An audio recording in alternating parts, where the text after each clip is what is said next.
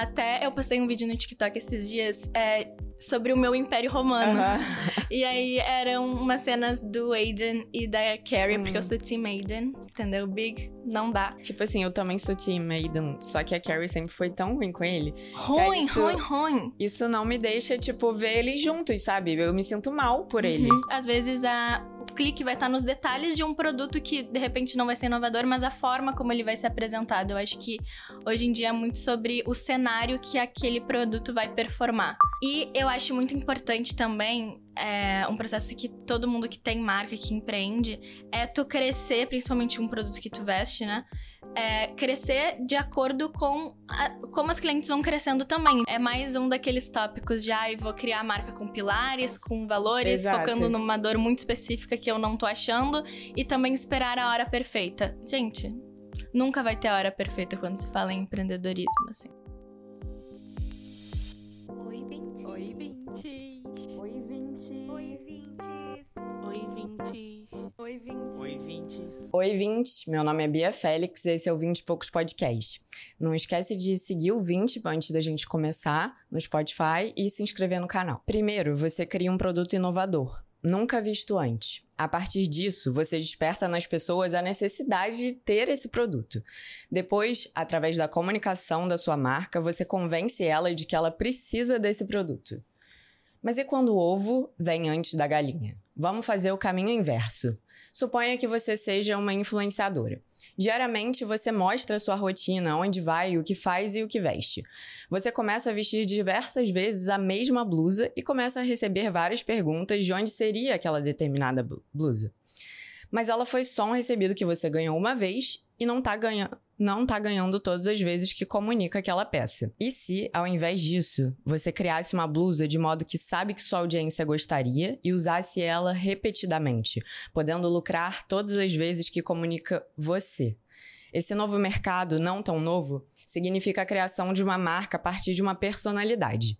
Ao longo dos anos, nós vimos alguns exemplos. Por exemplo, o Richard Branson com a Virgin, que tem a Virgin Airlines e Virgin Mobile, enfim. A Emily Wise com a Glossier e o Elon Musk com o Tesla, um exemplo bem polêmico. E a gente sabe que de fora pode parecer algo natural criar uma marca a partir de quem você é. Mas para além dos muitos pontos positivos de criar uma comunidade em torno da sua personalidade, existem também muitos desafios e até perigos de envolver a imagem da sua marca pessoal. Para falar sobre isso comigo hoje, a convidada é Maju Muri, fundadora das marcas Muri The Brand e Hand. Oi, Maju, bem-vinda ao 20 e Poucos Podcast. Oi, gente, tô muito feliz de estar aqui. Oi, prazer. E prazer. Tô muito animada. Vamos lá, então. A gente vai começar com quebra-gelo, umas perguntas mais rápidas para que as 20 possam te conhecer melhor antes da gente entrar de vez na nossa conversa. Fechou. O melhor truque de beleza que você aprendeu nos últimos tempos. Nossa, então, tem vários. Eu adoro, assim, parte do meu conteúdo também, essa coisa focada em beleza, né? Eu acho que, inclusive, eu tô usando hoje sardinhas fake em cima da make, sabe? Eu amei. Eu acho que fica muito mara, porque por mais que a make seja mais pesada, assim, tu consegue dar uma suavizada. Tô amando E você isso. faz com pincel mesmo? Então, o mesmo kitzinho que eu uso pra fazer a sobrancelha, ele é tipo uma pastinha. E aí a cor com o meu tom de pele é ótima. Eu, tipo, molho, Hum, molho assim na, na pastinha. E aí eu faço e depois, tipo, com o dedo mesmo. Nossa, e fica super natural. Eu achei que fosse suas, assim. Sério? Uhum. Então. Uma frase que resume a Maju empreendedora. Hum, Assim, é até algo que eu costumo falar no meu daily. Eu acredito que a gente vai entrar nesse assunto, né? Eu gosto muito de incentivar elas a hum, empreender, né? Porque eu sei que muita gente me acompanha exatamente por esse motivo. Então eu gosto sempre de frisar que a genialidade ela se encontra nos detalhes também, sabe? Porque às vezes a pessoa coloca um patamar inalcançável, principalmente, sei lá, me acompanhando ou acompanhando tanta gente por aí hoje em dia. Então, para elas entenderem isso, sabe? Eu gosto de focar que às vezes é um detalhezinho, um truque.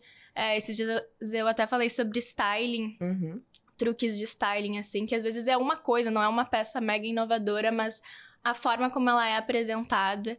Então, eu gosto sempre de frisar isso, que a genialidade, ela às vezes tá nos detalhes pra também dar um incentivo, sabe? Pra pessoa que tá pensando, meu Deus, é impossível. Eu gosto dessa ideia e implica também que você não precisa ficar, por exemplo, para empreender, se preocupando em criar o produto mais inovador da face da Terra, né? Então, também tem muito esse lado, eu concordo. Gosto.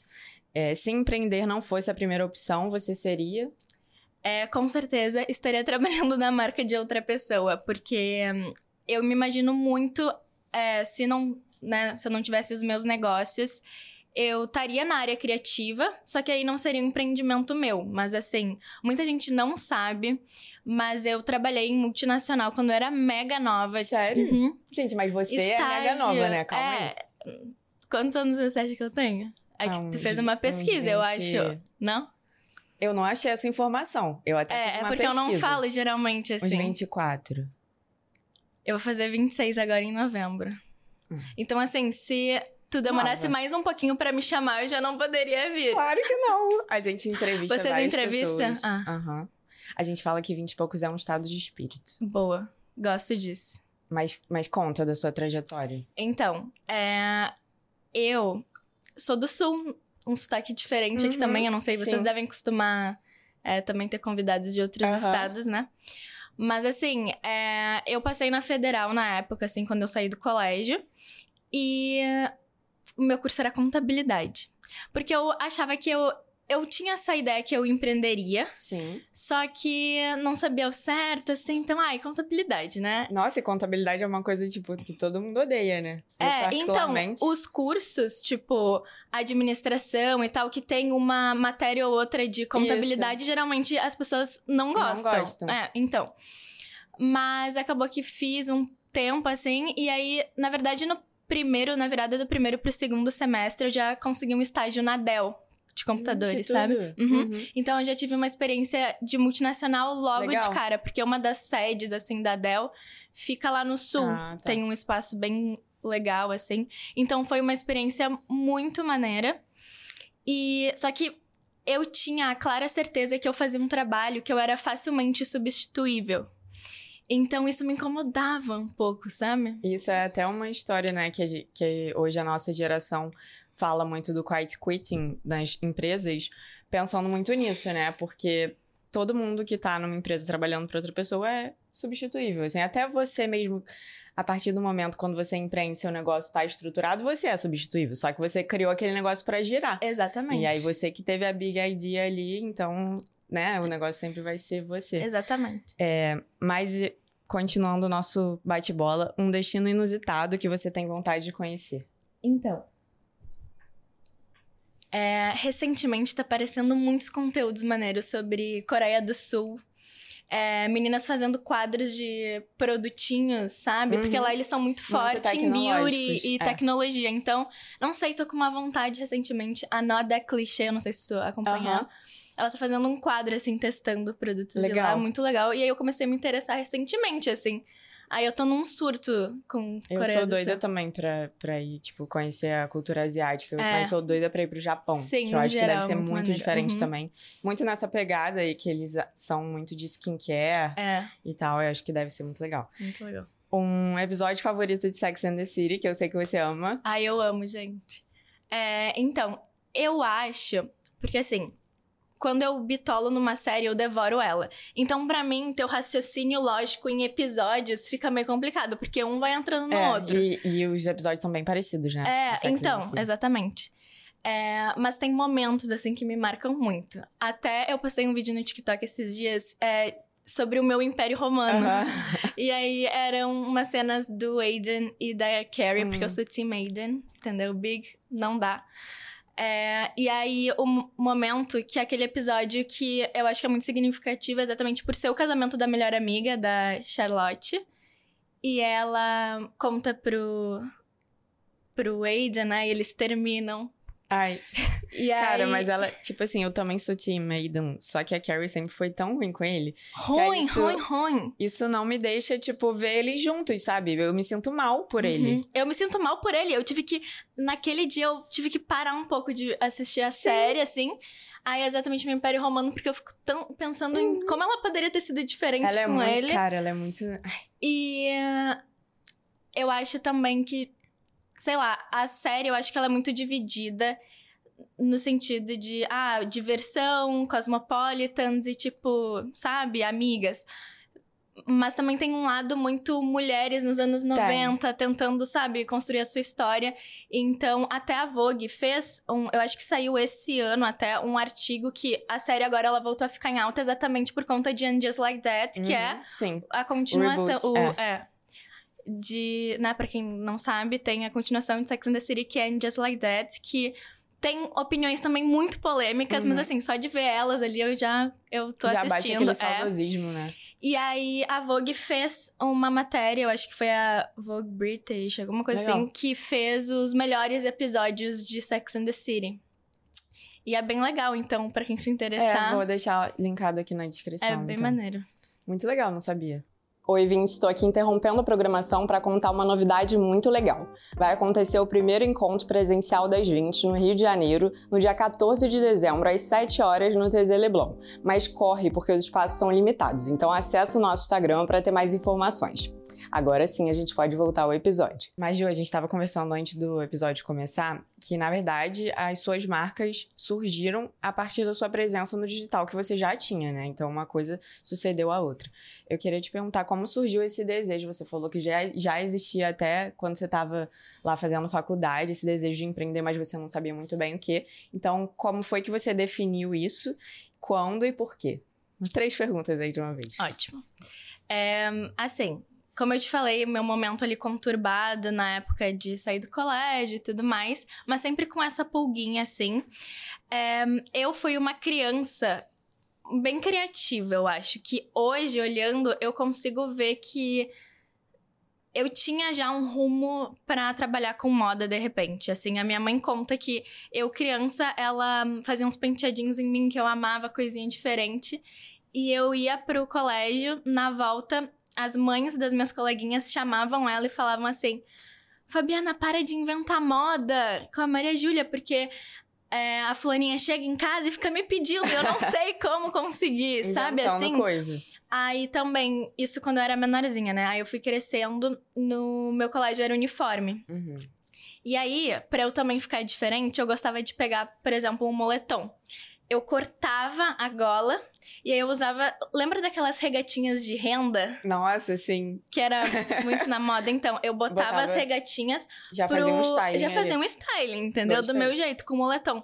E eu lembro que, inclusive, quando eu saí do colégio, né? Acabei o terceiro ano, tinha umas meninas, sei lá, do, do primeiro ano, que elas me pediram os meus moletons cortados, as minhas roupas cortadas, pra elas continuarem usando. Eu acho isso, tipo, querendo ou não, era uma flag sinal ali. ali. É, com certeza. E aí, então eu tinha isso aflorado de Uhum. alguma forma em mim. Aí hum, eu tava em dúvida, assim, confesso quando eu comecei, se eu ia pro lado do beachwear, fazer uma marca de biquíni, porque a minha identidade, quando eu comecei, né, marca pessoal, importante dizer, era muito relacionado à minha imagem na praia. Eu tinha um cabelo com californiana, inclusive. Eu comecei a ter espaço na internet porque eu não sei se tu lembra também aqueles Instagrams que pegavam foto de meninas e colocavam Repostar. girls não sei Aham. o que, sabe? Sei. Foi assim, gente, que eu comecei. então, é, eu comecei a ganhar seguidores a partir disso. E naquela época, bater, sei lá, 10 mil seguidores no Instagram era muita Uhum. coisa. E aí, por conta desses instas, só que a minha imagem era atrelada à praia. Então, quando eu comecei, ai, vou fazer uns biquínis, né? Vamos ver se as meninas gostam, quero fazer uns negócios diferentes que eu não acho aqui no Brasil. Só que eu sou do sul, Sim. eu já tinha, querendo ou não, uma visãozinha de, ai, vou nichar demais pra talvez uma marca que de repente não não conduza tanto com o meu lifestyle agora, morando em Porto Alegre, então não sei se é uma boa. Aí eu comecei a abrir a mente e ir pro lado de roupas no geral, que eu acho que foi a minha melhor decisão assim da vida. E mas sempre nessa coisa da tendência e na época Eu não sei se tu lembra também. Daqueles topzinhos, top faixa, que tinham as Lembro, alcinhas super. bem fininhas. Uhum. Isso já era o quê? Por 2015. Bem, tipo, redondinha. É, alça. exatamente. Lembro. Eu acho que a Urban tinha até com elástico, Aham. sabe? Aí eu pegava umas peças assim que eu via que todo mundo queria ter aqui, só que ainda também não tinha tanta marca de Instagram fazendo tendência gringa e principalmente que tu confiasse. É. Então, às vezes, era foto da menina gringa numa marca que tu pensa assim, gente, eu vou comprar, não vai chegar na minha casa, ou vai Uhum. chegar, sabe? Então, também eu acho que a minha marca pessoal ajudou pra que quando eu mostrasse esse produto, elas soubessem assim. No mínimo vai chegar na minha casa, sabe? ali, né? É, exatamente. Então, eu acho que foi a união de eu pegar, ter essa visão de peças que elas queriam muito junto com a confiabilidade de eu mostrar o processo criativo. Eu não sabia que eu estava fazendo, mas eu já fazia o marketing por antecipação, que hoje Aham. já se fala nisso. Então eu lancei o Instagram da marca uns quatro meses antes de realmente lançar, e eu usava e abusava das ferramentas do Instagram. Eu fazia enquete, fazia caixinha de perguntas. Então eu acho que eu tava ali, de repente é fazendo estratégias que hoje são estudadas que naquela época eu nem sabia o que eu tava fazendo, sabe? E acabou que deu muito certo desde o início. E eu era, era muito pé no chão, assim, então eu não pegava e, ah, eu vou fazer de várias cores e várias e muita quantidade. Eu coloquei só preto e branco, poucas unidades, e a partir daquilo eu consegui fazer a roda girar e. Eu acredito que seja também um mérito meu, porque começar assim e não ter a virada é o que É o mais difícil, é o que sempre. mais, é o mais difícil. Com certeza. E aqui no 20 e poucos falando assim com outras empreendedoras também, eu vejo muito isso que você falou. Ah, eu não fiz isso sabendo que era uma estratégia de marketing. Eu vejo muito isso acontecer. Uhum. É porque às vezes as pessoas se preocupam, ah, eu tenho que abrir uma empresa e tem que ter missão, visão, valores, tem que Uhum. ter. é, Total. daqui a cinco anos, onde você se vê, sendo que na maioria das vezes o que acontece é que as coisas, uma coisa vai levando a outra e você vai ter tempo de estruturar isso ao longo da sua empresa, né? Total. É, nem tudo é planejado. A maioria das vezes as coisas mais bem-sucedidas não são planejadas, é, Uhum. colocadas 100% no papel, porque o papel é muito diferente da vida real. Então, eu acredito que a melhor forma de fazer seja testando, assim, né? E quando você Uhum. falou isso do, do Instagram, a gente fez a mesma coisa. Aqui no 20 e poucos eu fiz a mesma coisa. É, eu criei antes de criar o podcast, então a galera já se acostumou ali com a Uhum. ideia, mas eu lembrei é, de uma gringa que eu escutei num podcast esses dias. Você deve saber daquela Sports and Rich, sabe? Sou muito Com fã. certeza. Gente, a gente É. pode entrar nesse. quando a gente começar a falar da Hand. Então, é, e aí ela falou que ela fez isso também, tipo, ela, na verdade, ela, não sei se foi num podcast ou eu li uma matéria sobre ela, a Emily. mas ela, a Emily, Uhum. e ela é até, tem até umas polêmicas envolvidas, mas assim, ela tem muito mérito de ter criado uma marca e ela mesma fala que o produto dela não é inovador. O que ela conseguiu fazer foi colocar criar uma marca verdadeiramente. E eu acho que é Total. mais ou menos isso que você fez também. É, e ela falou que ela trabalhava, acho que no Pinterest, uma coisa assim, tipo, ela era uma CLT lá dos Estados Unidos. Aham. E aí, ela, come... ela criou um Instagram e começou a postar inspirações de um lifestyle que ela gostava. E a galera começou a se identificar também, era nessa era do Instagram mais de foto. E ela usava como se fosse um moodboard ali dela. Aí, surpreendentemente, as pessoas começaram a gostar muito e, tipo, virou a marca que é hoje. Pra quem não conhece, dá uma googlada aí, que é gente, uma marca... eu acho que todo mundo conhece, né? Hoje em dia, cara, eu conheci através do meu namorado, porque é, é, muito ligada a tênis e tal, né? Meu namorado Então, gosta ela, de tênis. esses dias, ela sempre, eu sigo tanto ela quanto a marca, quanto o outro Instagram lá que ela tem, que é tipo de receitinhas, assim. Aham. E aí, ela tá sempre postando no pessoal dela os press, né? Tipo, entrevistas que ela dá, enfim. E aí ela tirou print de um e postou sobre. hum, perguntaram pra ela é, sobre essa coisa de ela criar tendências, né? E ela falou: Ah, por exemplo, eu sempre gostei muito de jogar tênis. Uhum. Então, eu não fiz Pensando nos outros. pensando que seria uma estética que possivelmente bombaria. Eu criei a. Eu criei o desejo de tênis do nada começar a ser uma estética. É isso. Isso, tipo, meu Deus do céu, gênia. Mas Eu é, gosto muito dela. isso pra mim tem até uma explicação criativa. Eu- Tem a Elizabeth Gilbert de Comer, Rezar, Amar, que tem Aham. até o filme, sabe? E eu já li um livro dela e ela fala que quando você cria alguma coisa pensando... Claro que em termos de negócio, você tem que criar pensando no seu consumidor. Mas quando a gente tá falando de criatividade...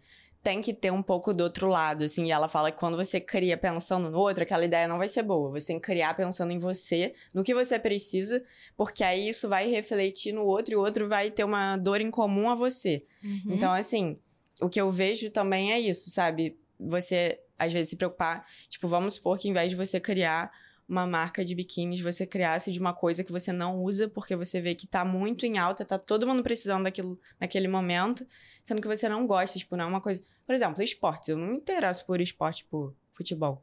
Eu vou Uhum. criar uma marca de futebol. Uhum. Eu não vou me interessar em criar, fazer aquilo todo dia, né? Ainda mais empreender, que é 24 horas por dia. Uhum. Então, assim, tem que ser uma coisa que você tenha, para além da- do trabalho, um interesse pessoal. Não, total. E eu acho que também vai muito do que tu falou anteriormente, de tipo assim, a pessoa achar que hoje ela tem que construir uma marca com valores, nananã, e hoje em dia também se fala muito, ai, da dor, de um nicho que não foi explorado. E às Exato. vezes não. A pessoa vai ficar ali tentando e não vai conseguir, entendeu? Porque, novamente, às vezes a, o clique vai estar nos detalhes de um produto que de repente não vai ser inovador, mas a forma como ele vai ser apresentado. Eu acho que hoje em dia é muito sobre o cenário que aquele produto vai performar.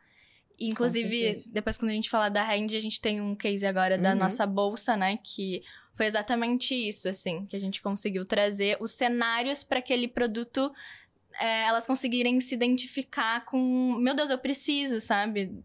Enfim. Uhum. Não, e até a moda sendo um mercado, um dos mercados mais saturados de todos. Se você perguntar pra alguma pessoa, um analista de negócios, assim, ah, devo abrir uma marca de moda, ele vai te falar, não, é um mercado muito saturado, que você pouco vai conseguir se diferenciar, sendo que às vezes é exatamente isso que você tá falando de, dos detalhes. Então, ao invés de você ficar buscando, perguntando pro chat GPT o que, que você vai Uhum. fazer de ideia de negócio, você simplesmente olha para o que, que você se interessa e, e vê como você pode partir a partir dali. Total. E aí, é, com esse assunto todo, eu queria te perguntar como realmente você viu que tinha criado uma comunidade depois de ter essas ações não planejadas na Muri inicialmente. Eu acho que quando os feedbacks começaram a chegar até mim de uma maneira sem eu ir atrás, assim, da informação, sabe? Então, tipo, elas defenderem a causa é, sem eu pedir ali, às vezes, uma mensagem chegando pra mim, ou então um relato que usou num momento importante, usou, sei lá, no casamento civil, no batizado do filho, do, sabe? Aham. É, eu acho que isso começou a fazer sentido, assim. E referências, quando elas estão vivendo a vida, assim, estão vendo um filme e param o que elas estão fazendo. Eu acho isso tão bonitinho, porque, tipo, na hora, na correria, né, eu zerando o meu direct, que eu respondo todo Uhum. mundo. é, pode ser mais uma, uma das várias mensagens que eu recebo, mas eu parar pra imaginar que a pessoa parou A um momento dela. do dia dela pra pegar o celular dela, tirar foto, me mandar, pensar em mim, me mandar e falar alguma, né, relacionado a alguma coisa que ela viu que eu postei ou algum produto da marca. Eu acho que foram nesses detalhes, assim, na comunicação mesmo que eu comecei a ver, tipo, uou. Não digo nem números, assim, sabe? Uhum. É, quando você percebeu que as pessoas realmente é, se importavam com, as- com você e a sua marca. É, exatamente, exatamente. Isso até hoje, assim, é o que eu mais amo. Elas sabem disso. Muito legal. É, e uma coisa que eu queria te perguntar também é como você lida com a expectativa do público e o que dá pra entregar. Porque a gente tá falando aqui, você trouxe que muita, muitas das coisas de vocês inicialmente partiram de uma inspiração gringa é, para criar e adaptaram pro mercado daqui. Mas aí a gente sabe que o- aqui também tem, tipo assim, nem tudo você vai conseguir fazer 100%, né? Do jeito que, ah, você mostrou uma referência.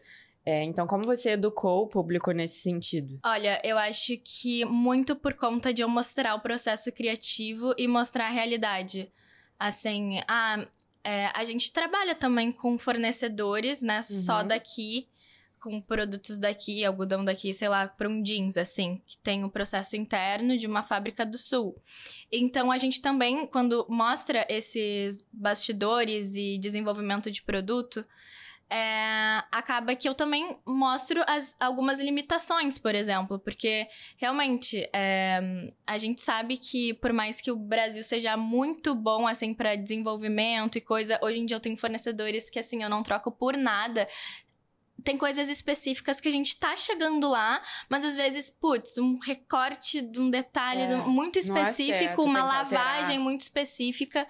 Ah, mas vamos ter que fazer diferente. Então, exatamente isso eu gosto de mostrar pra elas. Então, elas já ficam bem cientes.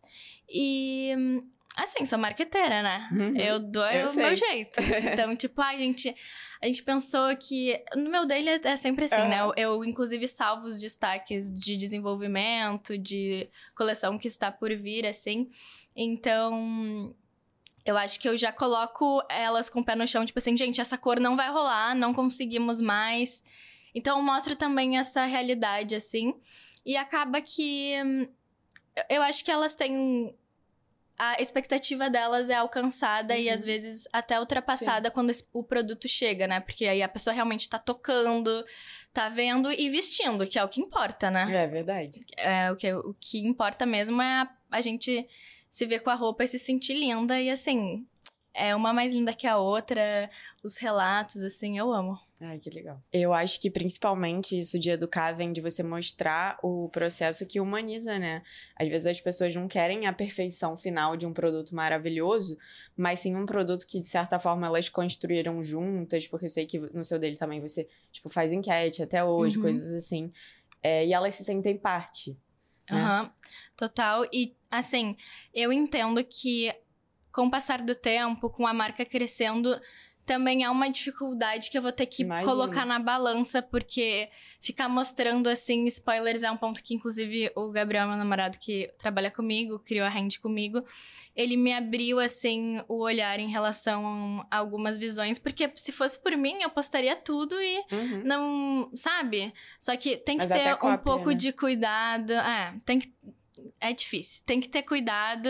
Então eu fico me questionando assim, como que eu vou. é, provavelmente vai ser uma dificuldade futura de mostrar, mas também Mas sem entregar Com- tudo. é, continuar gerando isso nelas, mas também não entregar tudo. Eu acho que eu sei fazer bem isso, Uhum. sabe? Eu acho que. É como gerar, tipo assim, como gerar desejo é, sem entregar o filme inteiro. É, que nem você vê exatamente. um trailer que você que não entrega todos os detalhes, mas te faz É, querer assistir. É basicamente, se a gente fizer uma analogia, um trailer de um filme que vai lançar. Exato. É isso. É isso. Vamos então, então entrar agora na Hand, que é a sua segunda marca, seu segundo empreendimento. Eu queria entender um pouco do que, é, do porquê essa decisão de criar uma nova marca e não criar moletons na própria Muri. É, como foi essa decisão de negócio? Então, é, a comunidade da Muri, ela. A gente quer cada vez mais transformar num clube, um espaço de mulheres. Então, a gente até tá com alguns spoilers que a gente já soltou. Que a gente vai criar meio que uma coluna barra revista dentro Legal. da Muri, com uma série de conteúdos diferentes, mas que fazem parte do universo. Uhum. Eu acho que elas estão cada vez mais precisando disso, assim, para se conectar além do produto. É, então, assim, é bem girls e é isso, sabe? E eu acho muito importante também, é, um processo que todo mundo que tem marca, que empreende, é tu crescer, principalmente um produto que tu veste, né? É, crescer de acordo com a- como as clientes vão crescendo também. Então, tipo assim, eu criei a marca em 2018, quan- quando eu tinha, sei lá, meu- no início dos meus 20 e pouco. eu acho que eu tinha, enfim.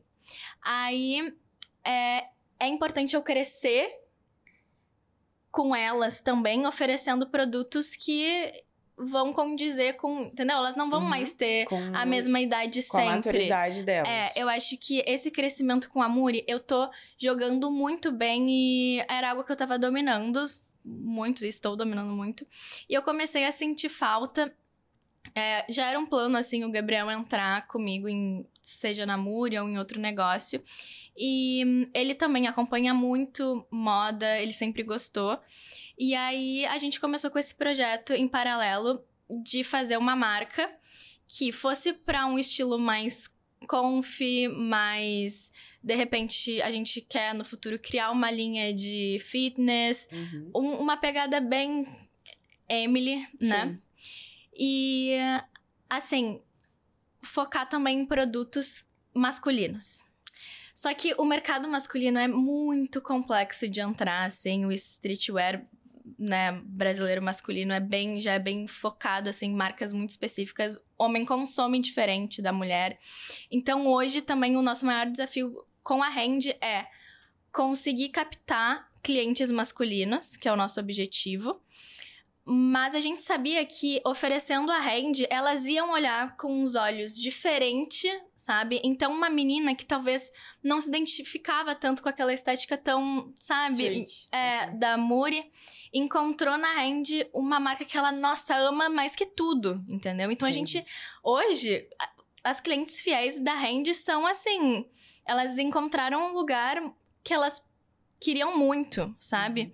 Então, eu acho que vai ser um caminho também muito promissor.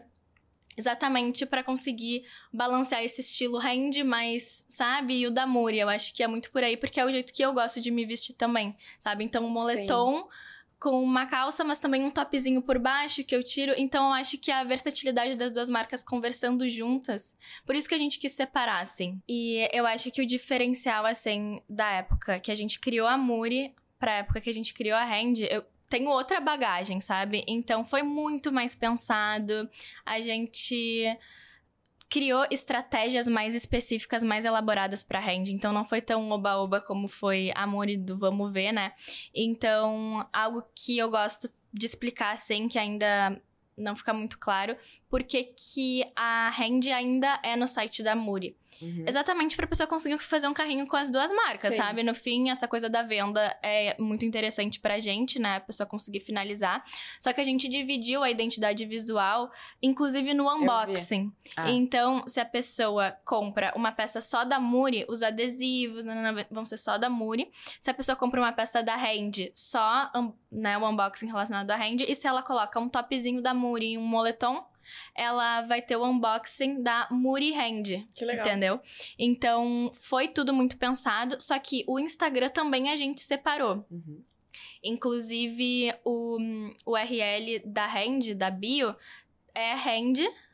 E aí, tu, quando tu clica, tu é direcionado para categoria do site da Muri. Então, a gente também quis separar tudo, porque futuramente, né, com essa base de clientes aumentando, a gente fortalecendo a Hand como uma marca independente, o objetivo é sim separar. Entendi. Então, mas, né, no, em primeiro momento fez sentido, assim, e eu acho que tá dando certo e elas super estão amando. É, então, o mais difícil também foi separar, mas ao mesmo tempo fazer elas andarem alinhadas. Hoje em dia, elas entendem que a Muri é a irmã mais velha e a Randy é o caçula, e é isso. E o que você falou que me chamou a atenção disso tudo foi que na Range você estava muito mais preparada para criar a marca, mas não quer dizer que, por exemplo, quando você criou a Muri não era o momento ideal, né? A gente fala muito de timing também. Então, assim, a bagagem que você tem hoje só foi acumulada e você só tem esse aprendizado para criar essa nova marca mais estratégica, porque você criou uma marca não tão estratégica antes. Exatamente. Então, de novo, falando da questão da preparação de empreender, como é, é só você seguir, né? E seguindo que você vai. Uma coisa vai levar a outra no empreendedorismo. Total. É, eu acho que, assim, eu também não tenho toda a bagagem do mundo. Se eu fosse criar uma.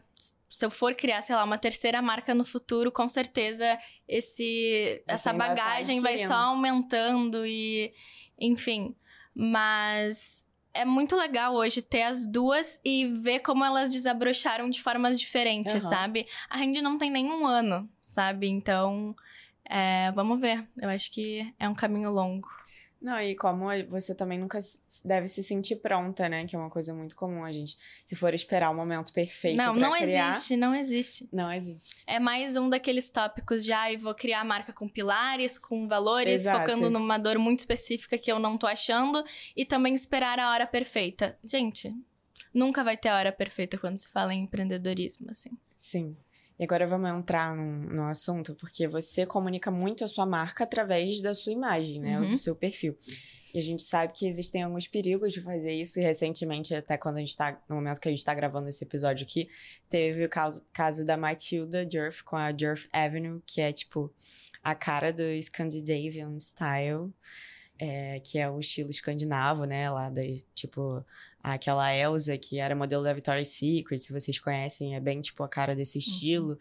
E teve uma super polêmica envolvendo ela, inclusive nós vamos dar nossas opiniões aqui. Vamos polemizar um É, pouquinho. polemizar esse assunto. Mas eu queria te perguntar, vam- vamos falar um pouco sobre isso. O que, que você achou desse case? Olha, eu acho que ele pode ser lido em várias esferas, de várias formas diferentes. É, eu acho que tem muito essa questão da mulher empreendendo, no momento em que ela tem que ter uma postura mais firme. É, eu até dei a minha opinião no meu daily, né? A gente, inclusive, nem falou sobre É daily. verdade, mas vamos entrar ainda. Beleza. Mas assim, é, logo que aconteceu, elas me perguntaram, mas Ju, vem dar tua opinião no Daily, não sei o quê. E eu já foquei diretamente nessa questão de ela ter é, caído com, com as contas e conteúdo de criadores, né, do Pequenos. TikTok. É. Então eu achei isso bem problemático, inclusive porque a marca tomou uma postura muito errada de derrubar contas que estavam falando do produto dela. Tu viu isso? Eu vi, tipo, errado, né? Eles fizeram É isso. errado. Eles, tipo assim, começaram a atirar pra todos os lados, entendeu? Se eles fossem em cima dos. Pelo menos do certo, mas até uma menina tava divulgando a marca dela Uhum. e eles acharam que era um dupe. Basicamente, o que aconteceu, eu não sei se eu posso É, vamos contextualizar. contextualizar. Então, a Matilda Jerf, ela tem essa marca, né? Que basicamente conta o lifestyle dela. Esse estilo escandinavo que tá bem alto agora. E, principalmente agora com essa linha de pijamas, de... Ela começou a colocar as estampas bem específicas de frutinhas. É, vocês já devem ter visto, né? E ah, o que aconteceu foi que a AliExpress da vida, enfim, ela começou a chegar num patamar de empresa valendo, sei lá quantos. Acho que ela tinha falado Acho que que tava ela valendo faturou 20, 20 30 mi- milhões em três anos. é, 30 milhões de, de, de dólares. E ela falou que, que eles já tinham dobrado a meta. Tipo, ela Hum. falou, falou 20 e já dobramos a meta no último podcast que ela foi. Então, Entendi. não sei exatamente, mas... Assim, ela chegou num patamar onde AliExpress e tal vão copiar, sabe? Vão criar os, os dupes para as pessoas que não têm acesso, enfim. E aí ela caiu em cima, porque o TikTok é muito um lugar onde as pessoas mostram dupes. Então, ah, gosto do blush da Charlotte Tilbury e não tenho condições de comprar. Ah, esse aqui da. Tem até um lá, enfim. É muito semelhante. Então, é uma rede que as pessoas gostam de entrar nesses assuntos. Só que assim.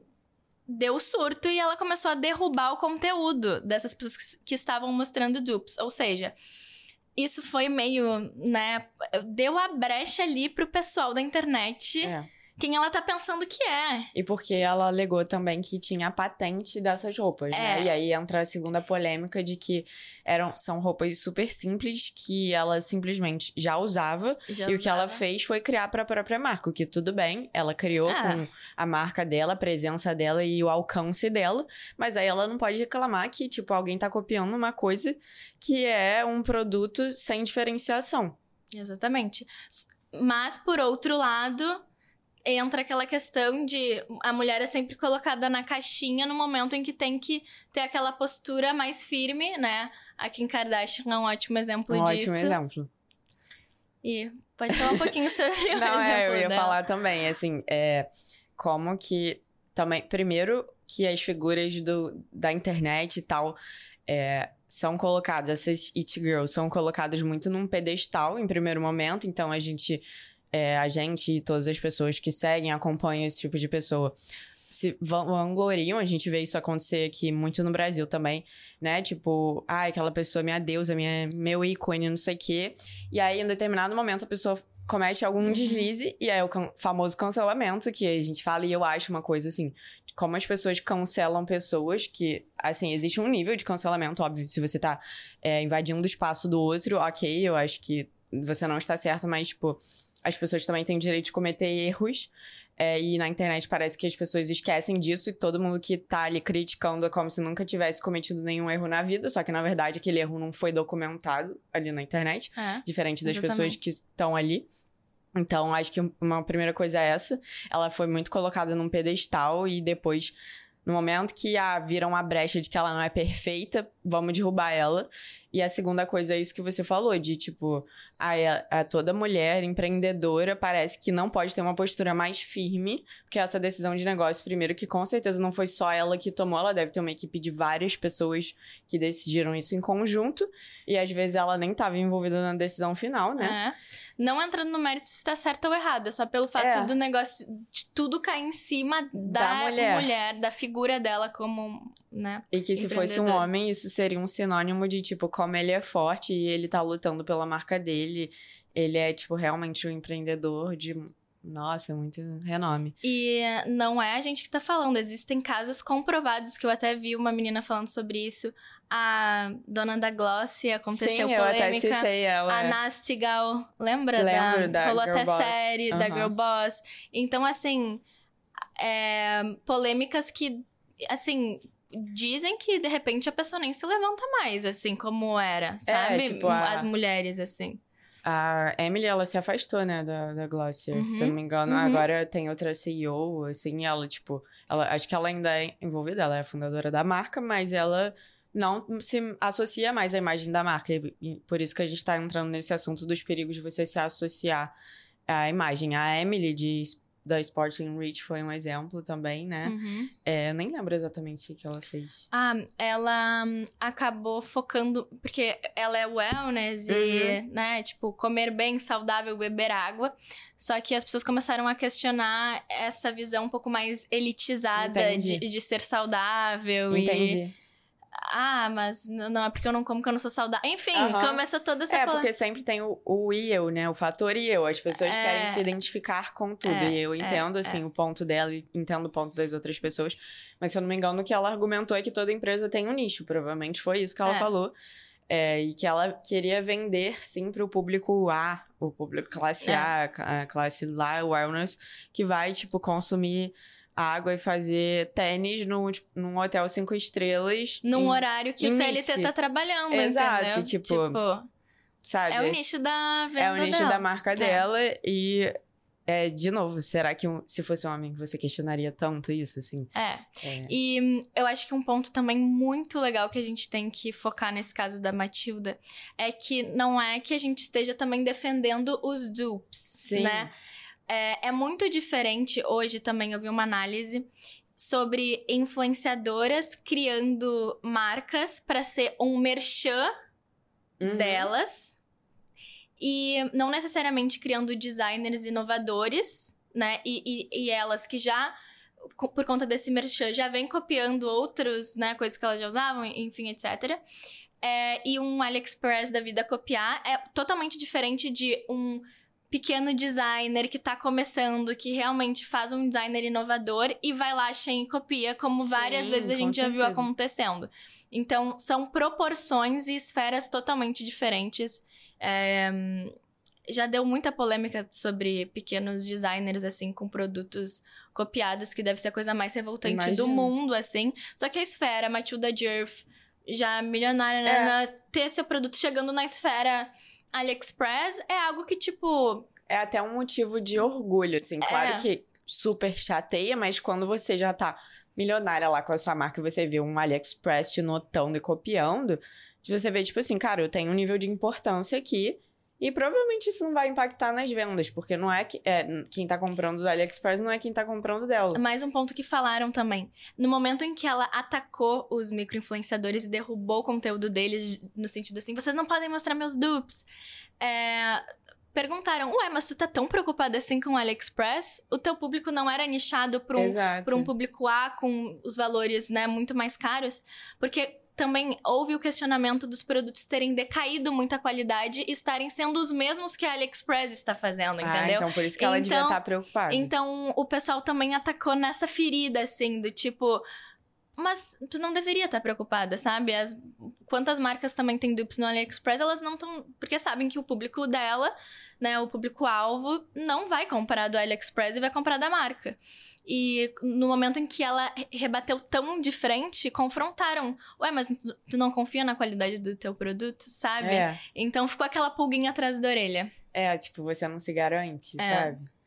É, e, e eu queria te perguntar, então, como você faz pra balancear e ter esse cuidado de, tipo, enquanto você tá ali no daily, é, vamos explicar também o que é daily, Uhum. né? Que as pessoas devem estar bem perdidas. A gente já falou várias vezes aqui no 20 e poucos o que que é daily. Ah, legal. Mas vai que alguém tá ouvindo pela primeira vez e não sabe o que é daily.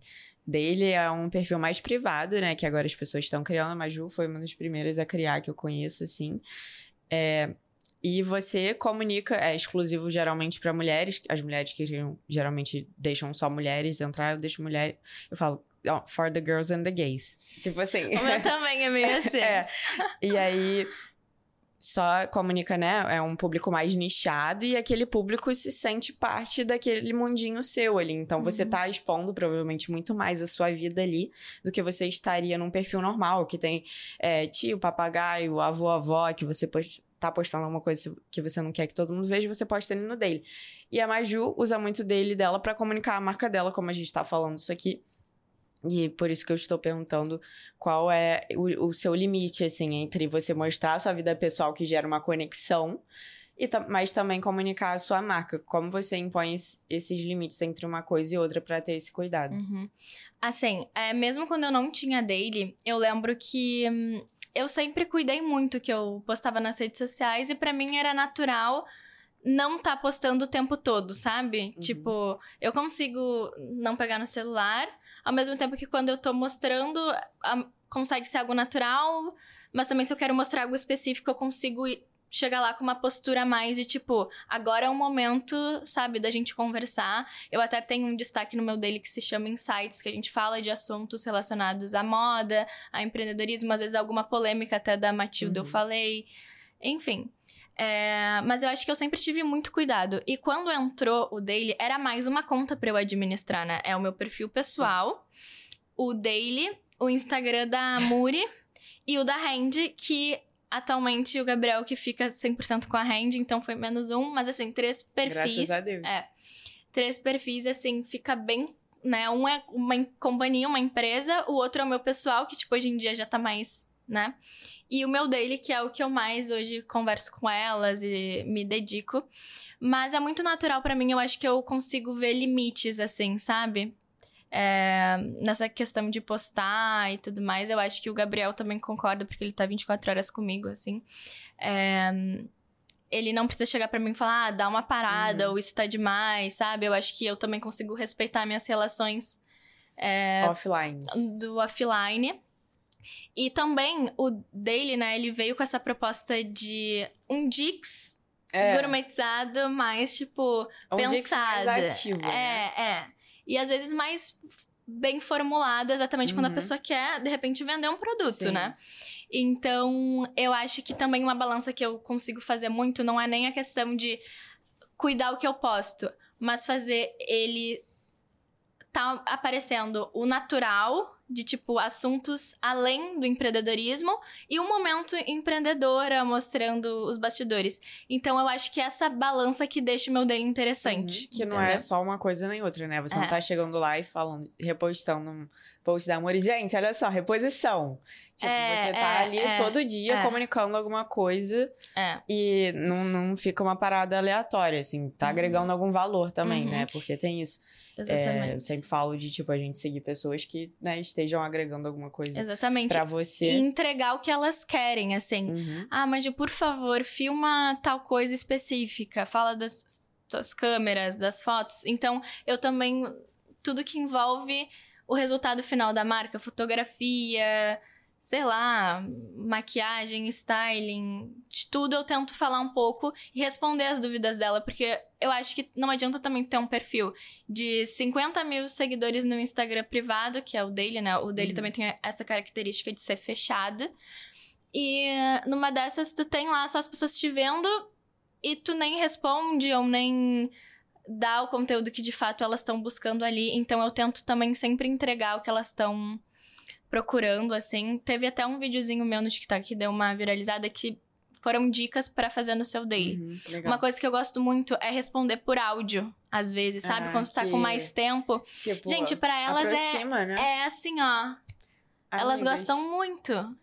E é uma estratégia que, que ela, ao mesmo tempo que é uma estratégia, é uma coisa que eu gosto de fazer. E elas se sentem, se sentem muito acolhidas e é muito bom, sabe? Legal. Então tem artimanhas, assim, que tu consegue fazer essa reforçar a comunidade, né? Que é o que a gente tá falando Sim. mais, assim. E que é uma estratégia muito boa quando você também não tem muitos braços na sua empresa, né? Tipo, é, se você é uma empreendedora dos 20 e poucos é, e não tem, assim, uma equipe de marketing de 10 pessoas para cuidar do seu Instagram, às vezes vai ser muito mais negócio você criar uma comunidade mais nichada, mais fechada, que você possa dar atenção, do que uma coisa muito grande que você tá tentando replicar de uma marca que, que por trás tem muita gente envolvida, né?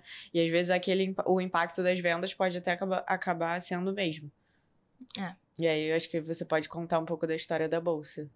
Então, é, o caso da bolsa é aquilo que a gente estava falando sobre, às vezes, não ser um produto inovador em questão de design específico, por mais que a gente coloque elementos para sempre reforçar o produto, fazer ele ficar de qualidade, colocar pontos específicos que a gente quer, um bolso interno, sempre tem que ter, né? Porque Uhum. também um produto ruim não vai vender sozinho. Não, vai, vai. Vende uma vez, mas aquela pessoa não vai continuar ali, entendeu? É, não vai ter recompra, que é o que a gente fala muito, né?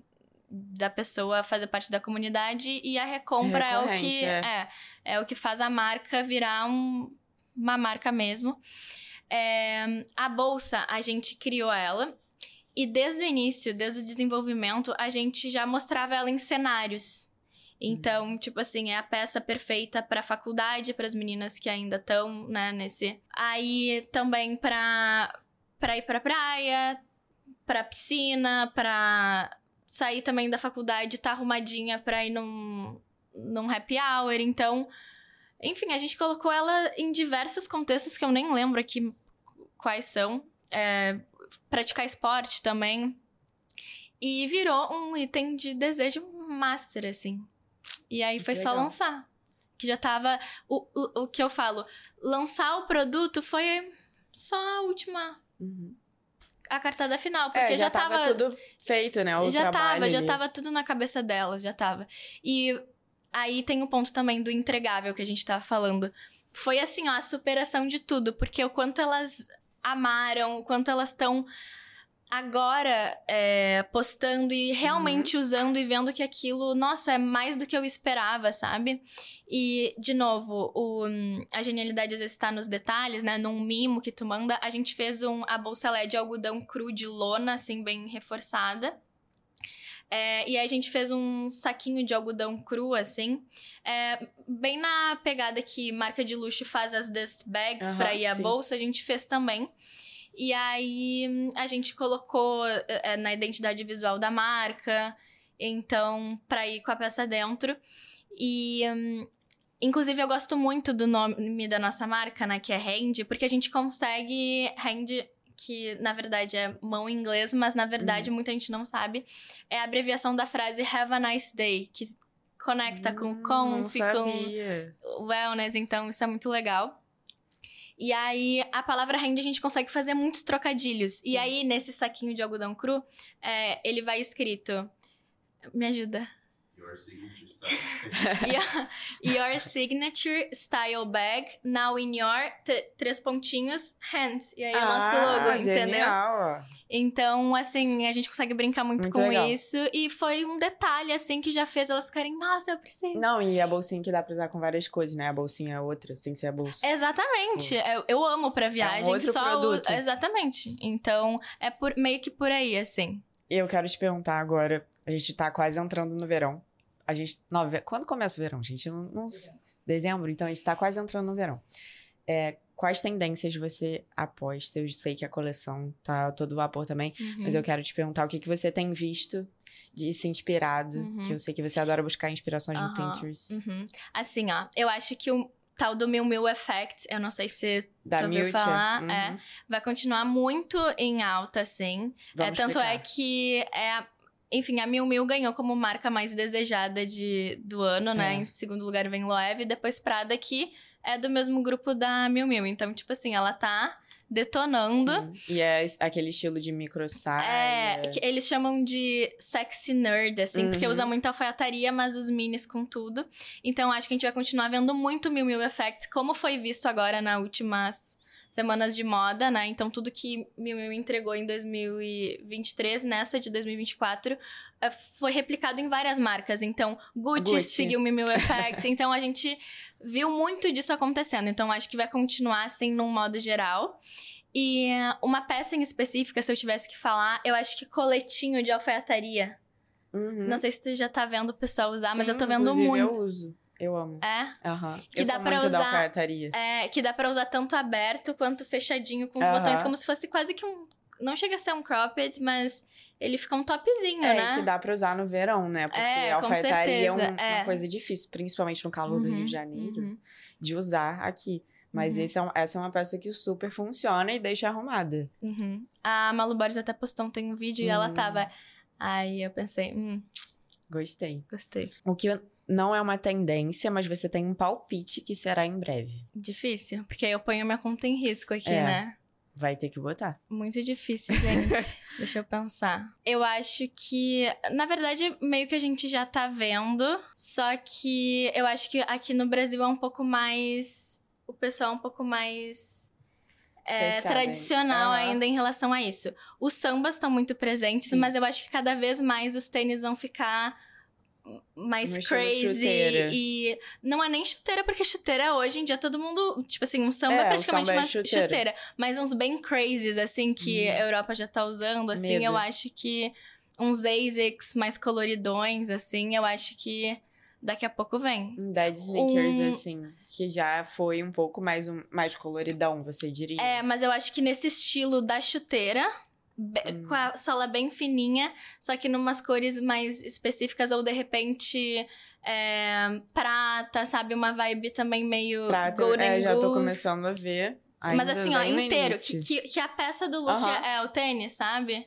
Até teve uma collab da Adidas, que é, a- é o samba, a chuteira, ainda tem a lingueta e ele é todo prata. Eu vi, é tipo caríssimo. É, é assim, porque é uma collab bem específica. Então, assim, eu acho que eu posso colocar como algo que já é, mas pro Brasil eu acho que o pessoal ainda fica um pouco Uhum. receoso, né? Usa Eu mais tradicional. Ainda tem muita essa coisa de, ai, É. tênis branco, que dá com tudo. Um prato eu super usaria, mas um coloridão eu não sei não. Um sou tipo ma- eu todo- me- me todo coloco verde. tradicional aí. Um todo verde com, sei lá, as listras amarelas. Tu usaria? Não. É, eu também ainda sou um pouco. É, vou ficar no tradicional mesmo, tudo bem. Na ca... Sou careta. Como você vê, Maju, o futuro da construção de marcas pessoais e da influência digital? Pra gente finalizar aí. Então, eu acho que tem muita gente que é meio cético e diz que ai, também tá super saturado, assim como criar uma marca. Mas eu acho que, inclusive, as redes sociais, elas. Se não incentivarem a pessoa a criar conteúdo, enfim, elas também vão cair junto, sabe? Então eu acho que cada vez mais a gente vai ter. é, Não novas redes sociais, talvez, mas assim, ferramentas dentro das redes sociais para motivar o criador de conteúdo. Porque se o, o gerador de conteúdo não estiver lá, ele vai estar em outra rede social. Então, para própria para o próprio app Se é muito manter. importante se manter. Então, por isso que eu acho que é ainda um mercado muito vasto assim. É, e alinhando isso com o marketing de influência, porque eu acho que é totalmente diferente colocar um produto ali girando em tráfego pago, que talvez a pessoa não Uhum. tenha a questão da recompra, né? Não vire um. E ver uma pessoa com aquela aquele lifestyle usando um produto. Eu acho que a tecnologia que as redes sociais ainda podem nos fornecer muita coisa. Inclusive, essa semana, tu viu que saiu a. No Meta, a Candle com outro nome. biz- bizarro, bizarro. Mas eu até falei sobre isso ontem que a gente gravou um episódio. É que faz muito sentido no sentido de que as pessoas estão buscando, principalmente.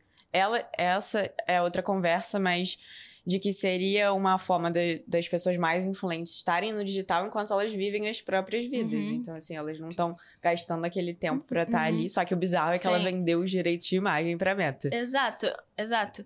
Mas assim, é um exemplo, né, bizarro do que as redes sociais podem estar fazendo Se para o pessoal é. não deixar de ficar ali, ou, entendeu? Então, por isso que eu acho que ainda a gente vai ver muita coisa e marketing por por influência é algo que eu ainda acredito muito.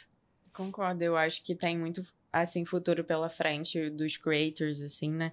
E o que as pessoas têm falado muito agora, a galera do mercado, não sei se você já viu também, mas é que em breve, se você ainda não assina o seu creator, o seu influencer favorito, você vai assinar. Essa é uma forma de manter as pessoas ali dentro das redes sociais. Você tem que pagar uma assinatura, em vez de você consumir uma Netflix da vida, você assinar Não, o seu loucura creator. demais, gente.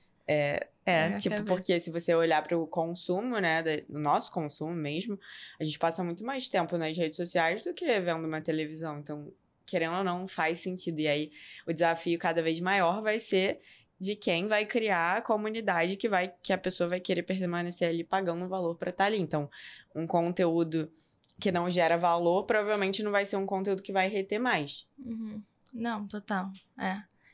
Eu acho que vai, a gente ainda vai ver muita coisa Também nesse acho. sentido. Obrigada, Maju. Eu que agradeço, gente. Eu amei muito. Foi meu primeiro podcast. Eu espero que eu não tenha Adorei. Foi aparentado ótimo. estar nervosa. Não, ficou super tranquilo. Obrigada, Vintes. Não esquece de se inscrever no canal e seguir o Vinte no Spotify. E até o próximo episódio, toda segunda às 11. Beijo, Vinte.